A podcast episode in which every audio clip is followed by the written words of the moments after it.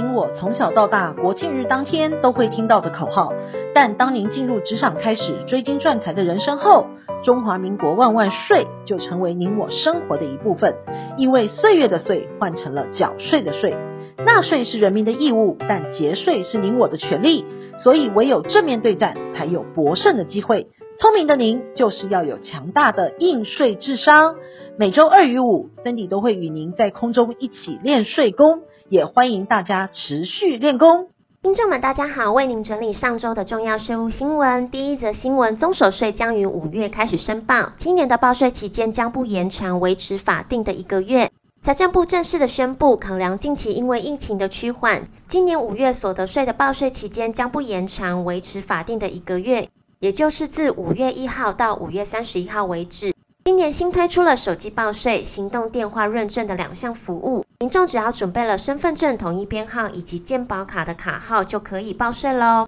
但是为了资安的考量，只能使用登记在自己名下的手机，并使用行动网络才可以进行认证。也因为报税季即将到来了，现阶段的股市出现了卖股求现的现象，董监以及大股东们的持股转让的金额以及张数持续攀高，声浪的持股已经超过了一百六十九万张，总声浪的金额冲破了两百九十八亿元，预计到今年四月底为止，总声浪金额将达到三百亿到四百亿之间，来到了历史新高峰。既然要缴税，那就有人会欠税。为了赶在五月报税季之前，行政院的会议于十五日通过了税捐稽征法的部分修正条文草案。以下的重点跟您说明：第一个，为了确保税收以及兼顾纳税义务人的权利，下调滞纳金的加征率，从每超过两天改为三天加征百分之一；超过三十天的最高滞纳金从百分之十五下调到百分之十。第二个，如果查获补税的税款，或者是客观发生财务的困难，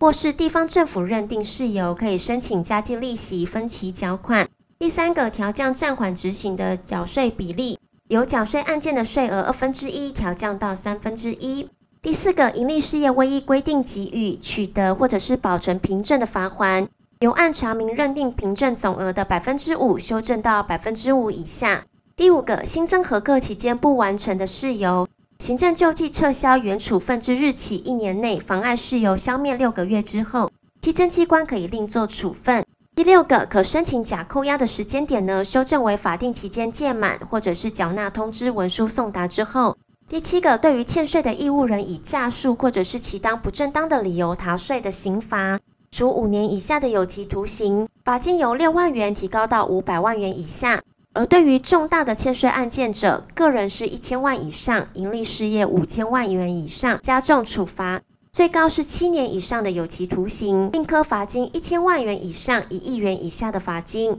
第九个，明定检举奖金的核发标准，奖金呢为每案的罚锾百分之二十，最高四百八十万元。明定税务人员、税务复查人员之配偶或者是三等亲之内执行查核的相关人员，经三项人员转支者，或者是参与逃漏税者，都不可以领取。统一申请退税的期间呢，不论是否可归咎于纳税义务人或者是政府机关的错误，由五年或者是无期限，一律修改为十年。行政院的院会呢，也于十五日讨论中通过了土地税法修正的草案。增订非都市土地供公共设施使用被征收前之移转免征土地增值税，以符合宪法平等权的保障，并有助于维护租税公平以及纳税者的权利。第二则新闻呢，则是桃竹苗的知名客家望族经营桃园市中立客运的范氏家族金传兄弟争产。经营中立客运的范家是桃竹苗地区的知名客家望族，前新竹县长范仲宗也是范氏家族宗亲的一员。范正中除了是中立客运的董事长之外，也是知名货运公司通德货运的经营人。就范德兄的胞弟范金金的指控，原中立客运为二哥创立，但二哥去世之后呢，由四哥范正修接手。其他兄弟本应对家族企业出力，因此将相关的硬件、存折、证件等都交由范正中其中管理，以备不时之需。胞弟范晶晶为了家族的企业，常年在东南亚打拼，在柬埔寨金山赚来的钱，近十年陆续汇回了八百七十四万美元，供中立客运营运所需。胞弟范晶晶为了家族的企业，常年在东南亚打拼，在柬埔寨金山赚来的钱，近十年陆续汇回了八百七十四万美元，供中立客运经营所需。因为客运公司呢是由还在世的三位兄弟分别持有的。未料不仅他汇回来的投资全部打水漂，范正兄还利用集中管理硬件之便，倒卖了多笔的土地，以及将兄弟持有的公司股份全部收到自己的手中。胞弟范金清回来后才发现汇回来的钱都泡汤了，以及股份全部都被洗走，名下的土地遭到变卖。因此，胞弟范金清与三哥的家人已经对四弟范正修等相关的人员提起民事及刑事的告诉，以维护自身的权利。就上面的争产案件来看，要怎么样才能让家族企业可以永续经营呢？或许比起让家人持有公司的股份，不如额外成立控股的公司，可以运用特别股、股份转让限制等工具，为家族成员带来更多的帮助。也因为成立一间非公开发行的公司，可以发行各类型的特别股，像是给予特别的表决权、股利的分配权、公司控制权等，让部分优秀的家族成员享有最高的决策的权利。特别是创业的第一代，可以享有黄金否决权握在手上。家族的成员如果比较多，可以成立的股东表决权的信托，让理念契合的成员达到需要表决的权数。如果是家族成员比较少，可以依公司的章程，董事只要一个人即可，是富有弹性的治理机制。通常可以直接让创业的第一代或者是接班人担任董事，而利用所谓的闭锁型公司订定股份转让的限制，以达到家族股份的稳定，不不会因为家族成员较为疏远而不慎让股权外流。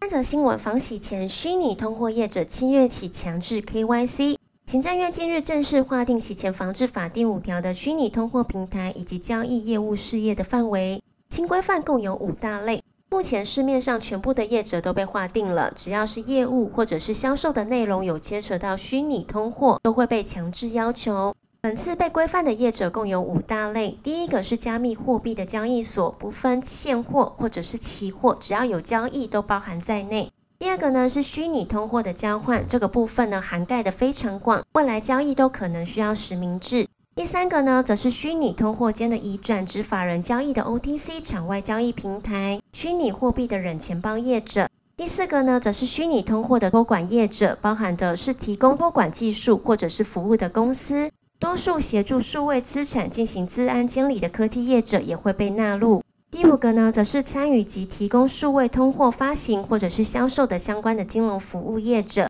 七月一号起呢，都需要落实 KYC 以及洗钱防治的义务。这就表示业者必须要在两个月之内通知现有的客户重新开户，否则七月一号之后就不能再交易了。第四则新闻：纽约州长提议对富人大幅加税至全美最高的水平。几十年来呢，银行家还有基金经理人们已经习惯于接受高税负。持续在世界金融之都的纽约工作以及生活。不过，纽约州征收富人税的提案可能通过之际，一些金融家们已经开始寻找出路。纽约州政府近日计划对富人增税，借此应应预算赤字的问题。按纽约州长古穆的规划，州与市合并估算，住在纽约市的富人最高税率高达百分之十四点八。万一总统拜登又将联邦的最高所得税率调高到百分之三十九，那富裕的纽约客超过一半的所得恐怕都得上缴国库。纽约州预算赤字的严重原因在于联邦政府今年援助有限，加上新冠肺炎疫情导致州的税收锐减了五十一亿美元所致。古默今年一月份喊话，若白宫不愿意出手协助处理一百五十亿美元的赤字，那他们只好自力救济，加税应应。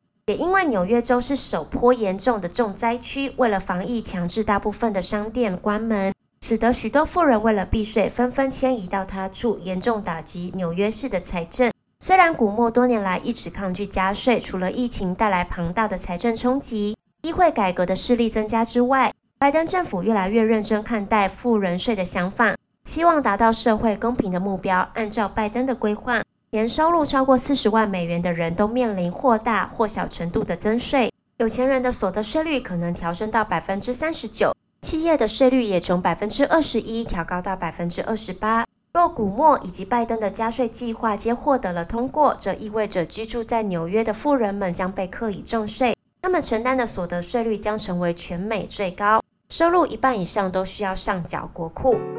今天我们整理了上周的重要税务新闻，让您轻松掌握新闻的重点以及节税的秘籍。您如果有个人的税务问题，欢迎到脸书的粉丝页面留言给我们，或者是 email 给我们。记得最重要的是按赞跟追踪哦，我们会在往后的单元上为您解答本周的重要税务新闻。谢谢您的收听，我们下周见。